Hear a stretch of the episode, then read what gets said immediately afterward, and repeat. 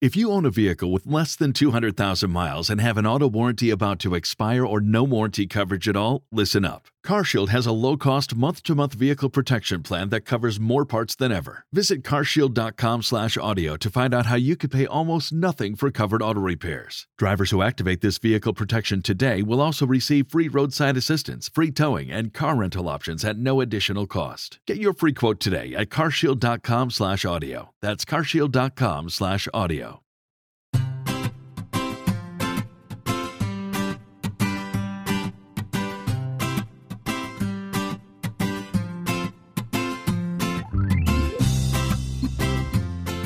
Bienvenidos al capítulo 121 de Perspectiva, un podcast de Milcar FM donde analizamos cada semana todas las decisiones y estrategias de las empresas que nos rodean. Hoy hablaremos de cambios en el sector textil y en la alimentación, y también conoceremos cómo hay emprendedores que se arriesgan con productos que nunca hubieras imaginado. Si eres de los que les gusta estar informados, no lo dudes, sube el volumen y acompáñame. Yo soy David Isasi y hoy es 4 de febrero de 2019. ¡Comenzamos!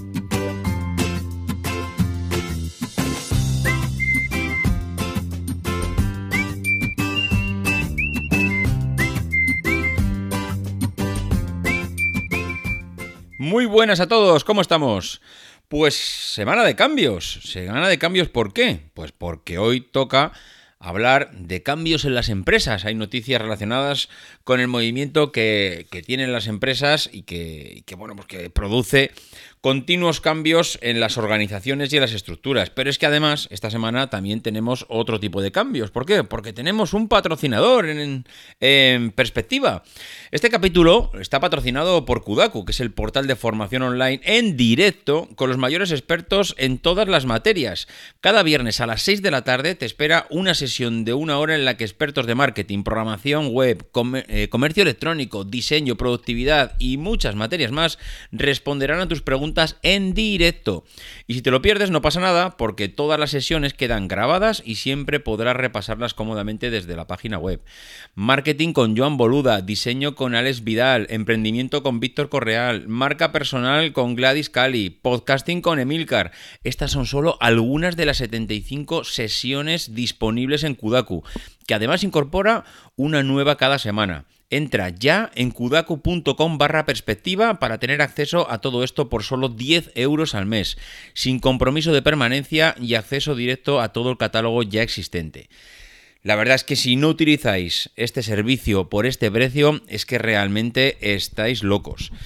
Bueno, pues eh, aparte de anunciar que tenemos un nuevo patrocinador aquí en perspectiva, pues queríamos hablar de, los movimientos, movimientos en las empresas. Eh, ¿Por qué digo esto? Porque he recibido el correo de, bueno, de una persona, de un oyente de perspectiva. ¿Qué es lo que tenéis los oyentes de perspectiva? Que estáis atentos a lo que pasa en vuestras ciudades y a los movimientos de las empresas.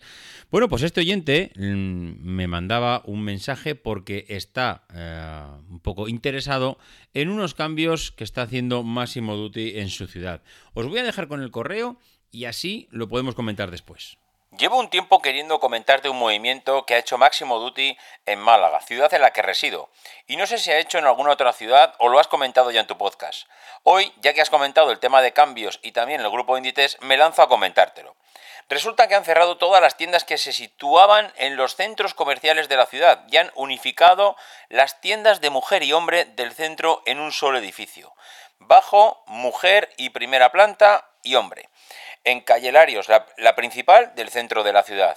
El motivo podría ser el centralizar la venta, hacerlo más exclusivo y ahorrarse empleados. No sé si tienes información sobre este tema. Bueno, pues eh, Intercambié un par de correos con él, eh, le pedí que me diera algo más de información sobre la ubicación de los centros comerciales y este oyente me mandó un mapa de Málaga eh, en el que me situaba los puntos en los que Máximo Duty mm, pues, estaba ubicado, dónde estaban los centros comerciales, cómo se ha reagrupado y el centro comercial en el que ha quedado, digamos, a las afueras de Málaga, en el que todavía eh, queda una tienda. Bueno, eh, al respecto de este tema, yo creo que tendremos que intentar cambiar un poco el chip. Y cuando digo cambiar el chip, mm, es curioso porque esta empresa, precisamente Máximo Duty, y yo, eh, esto desde luego no es exclusiva de Máximo Duty, sino que es prácticamente el hábito, lo habitual del grupo Inditex, es eh, el cambio constante. Y de eso precisamente va el título y el tema de hoy del podcast, porque esto realmente es eh, un cambio de paradigma sobre lo que estamos habituados y sobre... Y no, no me refiero solo a este año, o sea, me refiero a cambios en la forma de actuar en las empresas que Inditex en este caso yo creo que le lleva mucha ventaja al resto. ¿Por qué digo esto? Pues lo digo porque Inditex tiene una política, una estrategia, digamos, mmm, y para mí yo creo que lo aplica en todas las tiendas, de responder al mercado de forma instantánea, casi, casi, casi anticipándose a lo que realmente el mercado va a demandar. ¿Por qué digo esto? Porque el cambio de las tiendas de Inditex responde a muchas razones. O sea, responde a, evidentemente, las ventas, evidentemente, las tendencias de moda, evidentemente, a los competidores y sus movimientos. Eh, realmente en el cóctel mm, que allí se pone para la hora de eh, renovar una tienda, porque claro, pensemos en que ellos son propietarios del local en, gran, parte de las, eh, de las, ocasiones. Ya no hablo de los centros comerciales. Eh, que seguramente ellos estarán en alquiler, con lo cual no les cuesta absolutamente nada el poder desvincularse del centro comercial. Pero en aquellas tiendas del centro de la ciudad, donde eh, están ya ubicados, podréis observar y seguramente con cierta facilidad, aquellos que tengáis un poco de memoria, que donde de repente había un Berska, os encontráis que ahora hay un Massimo Dutti. Y donde antes había eh, un Zara, ahora de repente hay un Stradivarius. ¿Y eso por qué es? Pues por lo que decía antes, porque está prácticamente en el ADN del grupo Inditex el adaptarse a los cambios a la velocidad del rayo. Si por ejemplo se presenta Primark y monta una tienda, una store de estas inmensas que son edificios emblemáticos que realmente va a llamar mucho la atención, eso no pasa desapercibido a los ojos de Inditex. Eso estudia el tipo de cliente que va a recibir eh, Primar, estudia si eso le va a quitar ventas, estudia qué perfil va a venir a la zona, estudia muchas cosas. Estudia también no solo lo que va a aportar esa tienda de Primar que va a venir ahí, sino en qué situación se encuentra la tienda que va a ser, mm, digamos, la afectada por esas ventas. Claro, si esto Mm, depende cómo te pille. Te puede pillar en una zona donde tienes las ventas justitas y eso te va a terminar de dar la puntilla, o te puede pillar en una zona o, en una tienda donde realmente tu posición de fuerza es mucho mayor que la que puede tener tu competencia. Es decir, en función de todas esas variables, Inditex anticipa los cambios y los movimientos mucho más rápido que los demás. Y esto significa que cambia la tienda pero a la velocidad de ya. He visto tiendas de Inditex que en un mes han pasado de ser un Stradivarius a un Berska, de un Berska a un Zara, de un Zara a un Zara Home. De... Es decir, ya. O sea, la decisión se toma ya. Claro, fijaros lo que le puede costar a Inditex mudarse a una nueva marca, a prácticamente nada. O sea, es una reforma, es vacío la tienda, la reformo, le quito esto, le pongo aquello, una escalera aquí, no sé, cualquier tipo de, de, movimiento, cambio de la tienda, ellos trabajan ya habitualmente con empresas que son de su confianza, con lo cual eh, están habituados a los cambios y están preparados para los cambios y tienen ya esa velocidad metida en el ADN. En un mes te cambian la tienda de arriba abajo y en un mes, donde antes tenías un tipo, una marca, ahora tienes otra. ¿Eso tendría que sorprendernos? La verdad que no. La verdad que yo creo que tiene que ser mm, el pan nuestro de cada día acostumbrarnos a este tipo de movimientos. Nuestro oyente eh, nos decía el por qué. ¿Por qué esa recentralización de las tiendas en una más grande? Pues quién sabe el por qué. No podemos a jugar a ser visionarios. No sabemos cómo están respondiendo a nivel de afluencia a los centros comerciales en los que estaba situado eh, Máximo Duty. Es posible que el centro comercial esté ahora mismo en una tendencia a la baja. Es posible, como él decía en su correo, que pueda haber obras. Es posible que igual ellos quieran potenciar la marca, es posible que quieran hacer una tienda mucho más grande y referente aglutinando la sección de hombre y mujer. Es decir, mm, hay muchas variables, pero lo que no debe de sorprendernos es el que una misma marca teniendo ya los locales y teniendo, eh, digamos, esa, ese as en la manga de poder moverse sin ningún problema porque ya tiene la ubicación y ese es uno de los grandes eh, potenciales y grandes ventajas del grupo Inditex, es que se mueve a la velocidad del rayo, pero que no le cuesta nada porque ya tiene forma, forma parte de su estrategia el alquilar esas tiendas, que son propiedad de Amancio Ortega, de su empresa, y lo que hoy es blanco, mañana es negro. Y si no me funciona, lo vuelvo a cambiar. Y si la tendencia es otra, pues me muevo nuevamente. Es decir, esto que parece una sorpresa, realmente eh, forma parte del día a día y es casi lo habitual.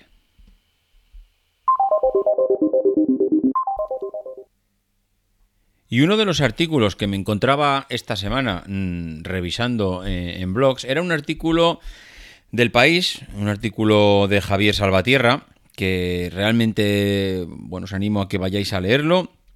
El artículo se llama Estalla la guerra de los supermercados y realmente viene ligado a lo que comentábamos antes de los cambios y la transformación y la movilidad y bueno, y los tiempos de adaptación en los que vivimos.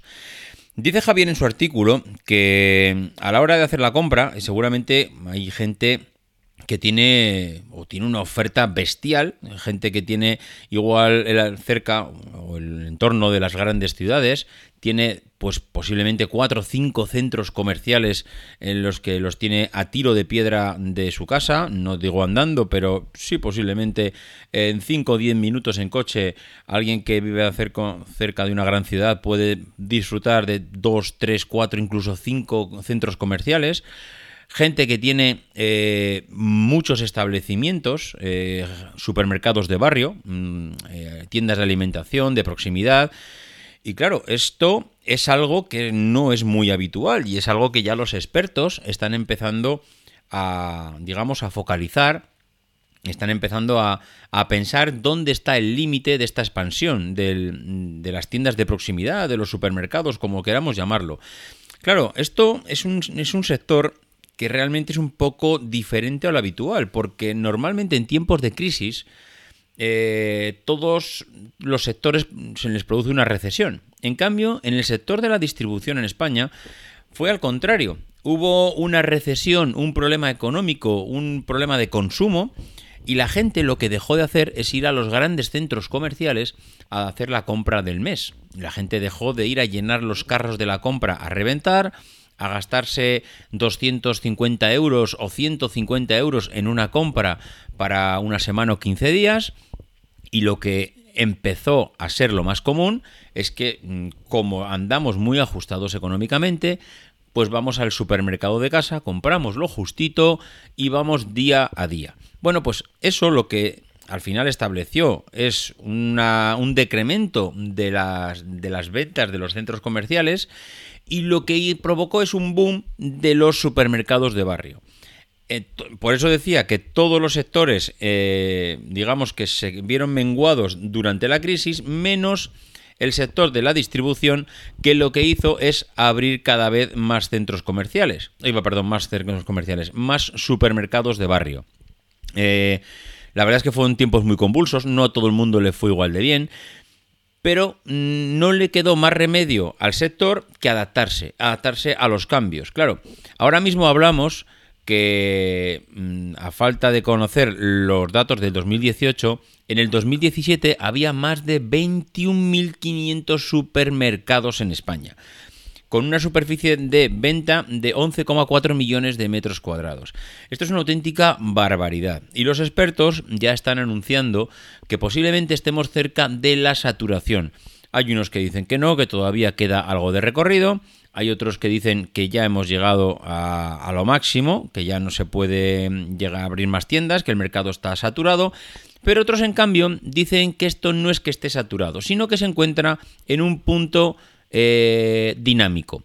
¿Qué es lo que ellos le llaman dinámico? Bueno, pues ellos dinámico le están llamando a que, claro, mm, saturado es cuando no entra más, pero en cambio, si yo ahora me especializo y meto una tienda de, yo qué sé, de productos gourmet, en cambio eso sí que tiene una gran aceptación. Con lo cual, no es que esté saturado, sino que está mm, adaptándose a las necesidades que los expertos ven en cada punto. ¿Esto al final qué está provocando? Pues está provocando que, claro, igual no hay sitio para todos, pero sí que hay sitio para los que realmente tienen claro eh, cómo eh, o qué es lo que necesita el cliente en esa zona. ¿Esto por qué está relacionado con lo anterior? Por lo que hemos dicho antes.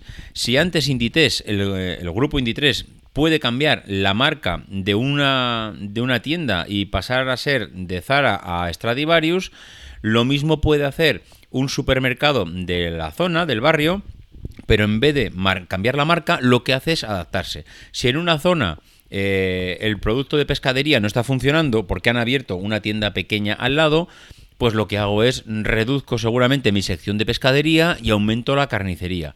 O si no hay panaderías en esa zona, igual acojo y amplío las, digamos ese sector, o sea, esa sección de panaderías dentro de mi supermercado y ahora, eh, aparte del pan, ofrezco bollería, eh, ofrezco eh, repostería, ofrezco otro tipo de cosas, pero el supermercado se va adaptando en función de la zona, porque como ya sabéis, todos los supermercados no son iguales.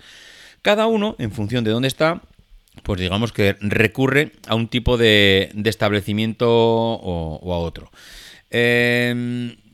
parece ser que esto mm, pues eh, no va a parar. Esto va a ser el pan nuestro de cada día. Parece que van a seguir proliferando supermercados, van a seguir eh, las grandes cadenas adaptándose al mercado, donde no sean rentables, y eso es otra de las cosas que también vienen haciendo, es ya no estamos esperando a ver si consigo la rentabilidad en dos años, no, no esto es una idea que yo quiero implantar y esto me tiene que producir rentabilidad prácticamente al momento. Si esto no me produce rentabilidad, directamente lo quito. Al igual que hablábamos antes en el sector de la... Eh, en el sector textil. Lo mismo en el sector de la distribución de alimentación. Si una idea funciona, perfecto. Si no funciona, rápidamente eh, se deshace, se desmantela y a otra cosa mariposa.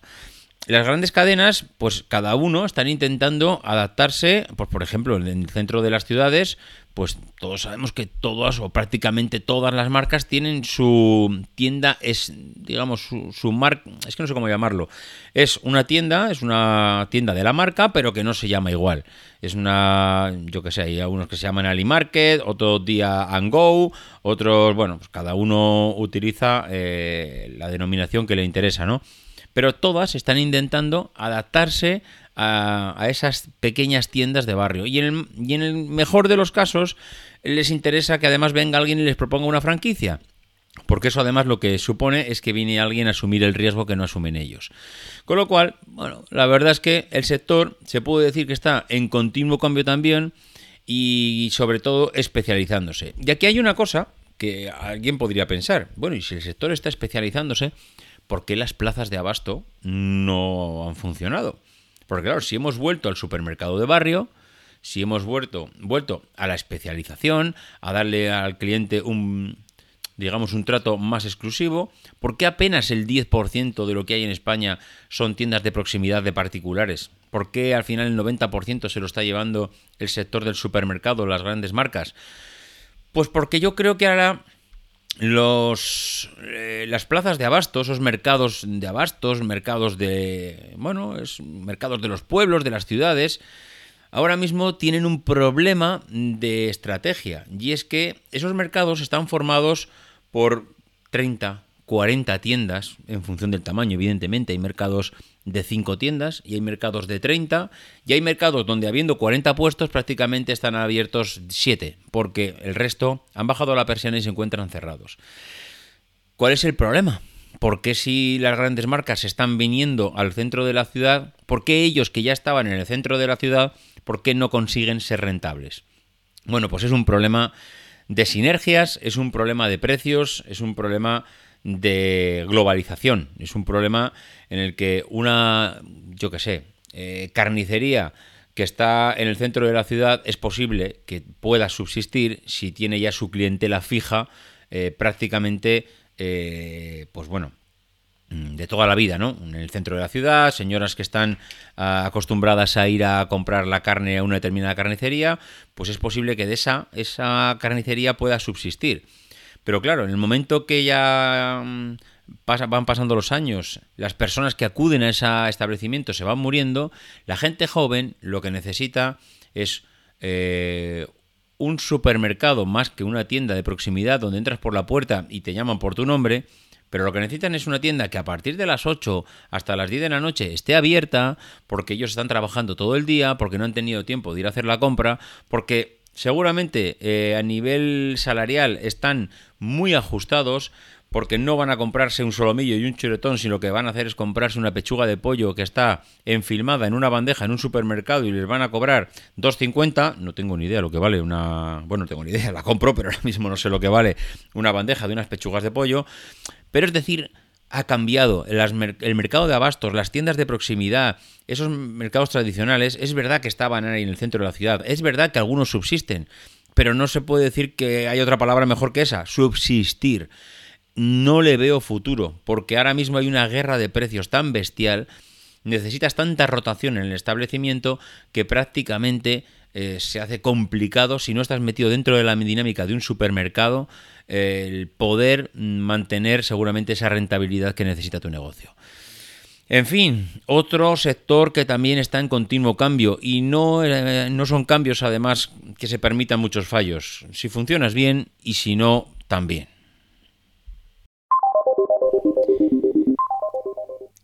Y hay otra noticia que a mí, ah, me, no sé cómo decirlo, me produce cierta intriga. Yo creo que sí, la palabra es intriga. ¿Por qué? En hipertextual leía esta semana que Uber quiere desarrollar sus propias bicis y patinetes autónomos. Y la verdad es que eh, creo que aquí hay algo que mm, en el tema de la movilidad de las personas en las ciudades, en los pueblos, mm, las urbes en general, hay algo que nos estamos perdiendo. Hay algo que nos estamos perdiendo. Eh, y no me refiero que nos estemos perdiendo, que, no nos estemos dando cuenta, sino que hay. Mm, no sé cuánto puede llegar a afectar los cambios que nos vienen encima. Claro, Uber ahora mismo, la compañía que prácticamente tiene tanta polémica por el tema de con, bueno, con los taxistas y con el desplazamientos que hay en coche, etcétera. Claro, ahora mismo está dando trabajo a gente a través de la empresa, gente que conduce un coche y que transporta a otras personas. Pero yo creo que el principal objetivo de Uber es hacerse con la movilidad global del planeta, y digo del planeta sin especificar dónde sí dónde no, pero hacerse con la movilidad del planeta, pero todo automatizado y todo sin requerir el, bueno, la necesidad de personas para poder mm, eh, llegar a su fin y para poder eh, funcionar en la empresa. ¿Y por qué digo esto? Porque evidentemente en el tema de los coches, en el momento que los coches autónomos ya puedan circular por las ciudades, eh, la normativa esté adecuada, la gente nos hayamos acostumbrado y los hábitos hayan cambiado, seguramente esto pasará de aquí a 5 o 10 años, pues no habrá conductores. Pero claro, mientras tanto Uber está desarrollando, como dice el artículo, sus propias bicis y sus propios patinetes autónomos. Claro, mm, cuando ves, dices, desarrollar nuevas bicis, bueno, las bicis ya existen, pero ¿qué es lo que hay que desarrollar? Hombre, lo que está proponiendo Uber, como muchas otras empresas, porque esto desde luego no es descubrir eh, nada, es bicis eléctricas, como los patinetes eléctricos, en el que la gente las pueda utilizar todos los días. Pero ¿cuál es el problema que tienen estos equipos ahora mismo? Y de hecho, en las grandes ciudades eh, forma parte también del funcionamiento. Oye, esto se descarga. Si yo cojo un patinete y lo dejo en tal sitio, el patinete está descargado. Mm, ¿Qué hacemos? Porque al día siguiente lo va a utilizar otra persona. Hay empresas que te dicen, bueno, hacemos una cosa. Tú te lo llevas a tu casa, lo recargas en tu casa y yo te descuento o te pago o te compenso el que tú estés recargando el patinete o la bici en tu casa y al día siguiente me lo dejas en donde, donde quieras. ¿Por qué? Porque ya tiene un GPS. Yo ya sé dónde lo vas a dejar, ya sé dónde está el patinete, lo tengo localizado mediante el GPS que tiene. Hay otras empresas que lo que hacen es, eh, mediante los GPS que tienen estos equipos, cogen un camión y los van recogiendo por toda la, por toda la ciudad. Es decir, me encargo de recoger todos los patinetes y todas las bicis y los llevo a un punto de recarga y allí los enchufo. Pero claro, estamos hablando de que esto sí o sí o sí mm, hace eh, que necesites un, eh, una persona, alguien, un puesto de trabajo o muchos puestos de trabajo en función del tamaño de la ciudad que vayan recogiendo todas estas bicis todos estos patinetes para ir a ponerlos a cargar, porque todo el mundo no se lo va a llevar a su casa, evidentemente. Con lo cual, claro, el sistema no termina de ser perfecto. ¿Cómo va a ser perfecto? Pues con lo que dice el artículo. Es que eh, parece ser que la nueva división, que se llama Micromobility Robotics, es que es la división eh, de, Uber, que el objetivo es que estos equipos se recarguen y lo puedan hacer todo por sí mismos. Es decir, que yo soy un patinete, sé que tengo mi carga, yo que sé, al 30 al 40% y automáticamente me desplazo a un punto de recarga y allí me pongo a cargar. Claro, si llegamos a este punto en el que los patinetes y las bicis podrían ir a puntos de recarga durante la noche, solos, sin necesidad de que nadie vaya a recogerlos, sin necesidad de que nadie se los lleve a su casa para cargarlos, yo creo que habremos dado un paso muy, muy grande en lo que se refiere a avance de movilidad en la ciudad. A mí es que me parece que cuando llegue esto, que esto se pueda realizar por sí mismo, realmente sí que será un punto de disrupción enorme con lo que conocemos hasta ahora en la movilidad. Esto seguramente será un complemento también a los coches, también a las motos, pero desde luego el abanico que vamos a tener, eh, desde luego en las grandes ciudades a nivel de eh, coches eléctricos seguramente, eh, tranvías, metros, taxis autónomos, patinetes autónomos, bicis autónomas. realmente la oferta comercial de movilidad en una ciudad va a ser muy, muy, muy, muy grande. ¿Cómo de grande tiene que ser la ciudad para realmente tener todos estos servicios? Pues no lo tengo claro, la verdad. Creo que no será necesario tener ciudades de millones de habitantes para poder disfrutar de estos servicios. Yo creo que ya las medias ciudades, las capitales de provincia, seguramente disfrutarán de estos servicios ya. Y eso lo único que consigue es que cada vez más la despoblación de las áreas rústicas eh, se vaya consiguiendo y tengamos ciudades cada vez más grandes y cada vez con mucho más servicios y más aglomeración y más de todo. Pero es realmente impactante el cómo va a evolucionar esto durante los próximos años. Lo que sí que espero es estar aquí para verlo. Y ya para terminar, pues quiero comentar una pues una empresa, una empresa o unos emprendedores, porque esto es más de emprendedores y gente que se arriesga, porque mira que hay empresas que, pues yo qué sé, eh, no lo único que hacen es eh, seguir un modelo y, yo qué sé, aplicar las mismas fórmulas de siempre, reducir costes, no sé, plantar cara a la competencia, pero hay gente que se... es que es increíble cómo eh, se lo juegan todo pero todo, ¿eh? Y, y apuestas con apuestas arriesgadísimas. Y este, desde luego, es el caso de Aloha Poké. Aloha Poké es una empresa basada en ofrecer este plato hawaiano, pero que está en Madrid. Y de primeras, cuando tú dices que aloja poké, ¿qué es esto? Eh, de hecho, ellos dicen, dice, si es que la gente nos pregunta si somos una heladería. Pues Aloha Poké es la historia de, de Guillermo Fuentes, que es el cofundador de la compañía, que abrió el primer local de la cadena en el barrio de Chueca eh, donde hay tanto turismo, y, realmente está basado en ofrecer este producto. Es el poké, que es un producto hawaiano, es una ensalada de pescado crudo que se le suele añadir pues una base de, arroz sushi, de integral mm, o de quinoa y se elige luego el pescado, el atún rojo, el pulpo, langostinos, el salmón, eh, bueno, un poco eliges un poco a tu gusto y luego le pones eh, la salsa. Le puedes poner desde, como dice el artículo, desde soja hasta wasabi. O seguramente meter algún extra como cebollas, mango, etcétera. Bueno, pues esto, que es un plato hawaiano, esta gente eh, se dio cuenta que podía funcionar en España. Y se dio cuenta, pues en un viaje a Estados Unidos, lo prueban, ve que es un plato que allí parece ser que funciona bien, pero funciona bien sin teniendo una peculiaridad. Y es que normalmente en Estados Unidos es comida rápida es igual a comida basura, y este plato es comida rápida, pero comida sana. Que eso realmente para mí es la innovación de este plato. Es un plato de pescado, como hemos dicho antes, que se prepara rapidísimamente, que encima es barato que cuesta 10 euros y que es, pues vamos, algo mm, sano, rápido de preparar y barato, pues eh, lo único que tienes que conseguir es que a la gente que le vas a ofrecer esto le guste culturalmente y a nivel de paladar. Porque claro, es lo que hemos dicho siempre, tú puedes ir a Japón y ver cómo comen allí, el tipo de comida, el tipo de cultura, te lo traes aquí y aquí te morirías de hambre, porque nadie comería igual ese tipo. Cuando digo nadie me refiero de forma masiva, no tenemos ese hábito de eh, alimenticio de la, de la cocina oriental. Y en cambio esta gente con dos narices, se van a Estados Unidos, ven este plato, ven este modelo de negocio, lo traen a España y hacen que funcione. Y la verdad es que les debe ir de narices.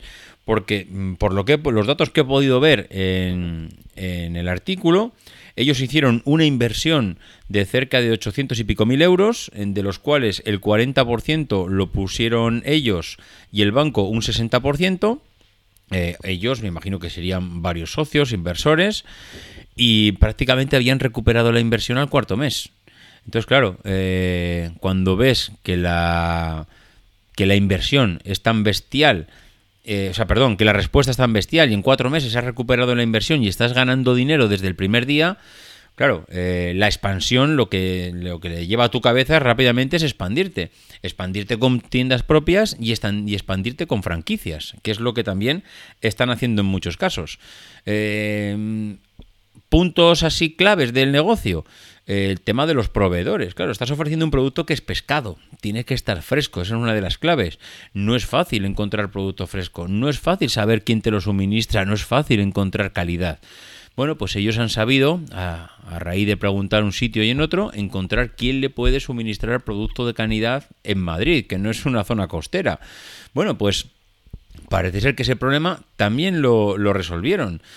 ¿Cómo, ¿Cómo, han crecido? Pues lo que decíamos antes, con franquicias. Eh, ellos dicen que quieren también aportar gente al proyecto que no solo sume eh, la parte económica, sino que también sume eh, a base de ideas, de colaborar, de intentar llevar todo mucho más adelante, ¿no?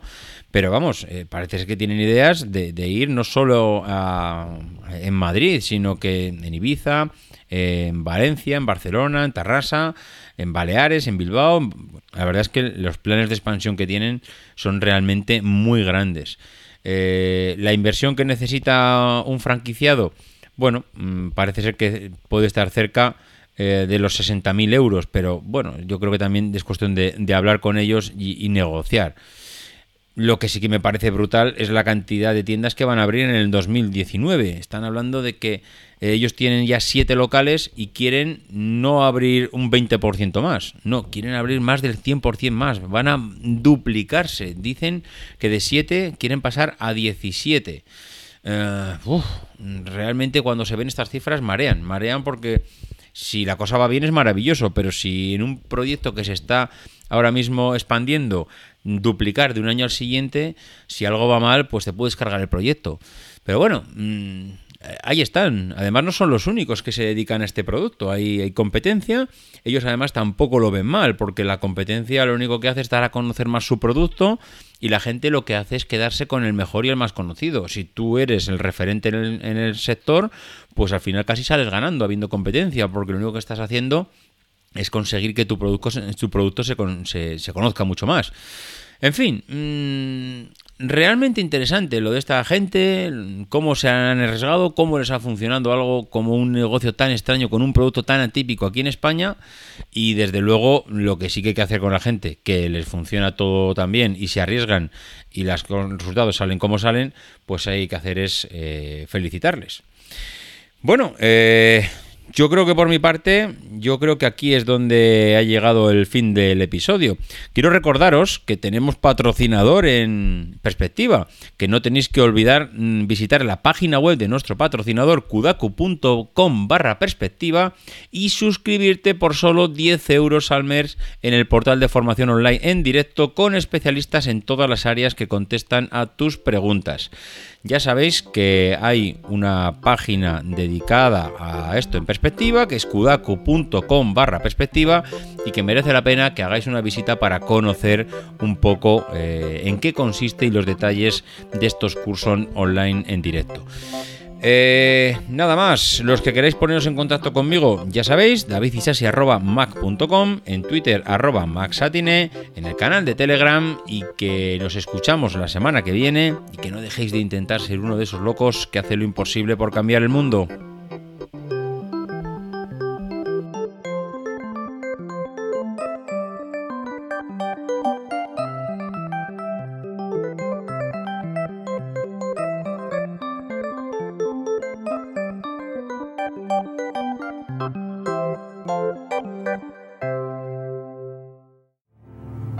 Because the people who are crazy enough to think they can change the world are the ones who do.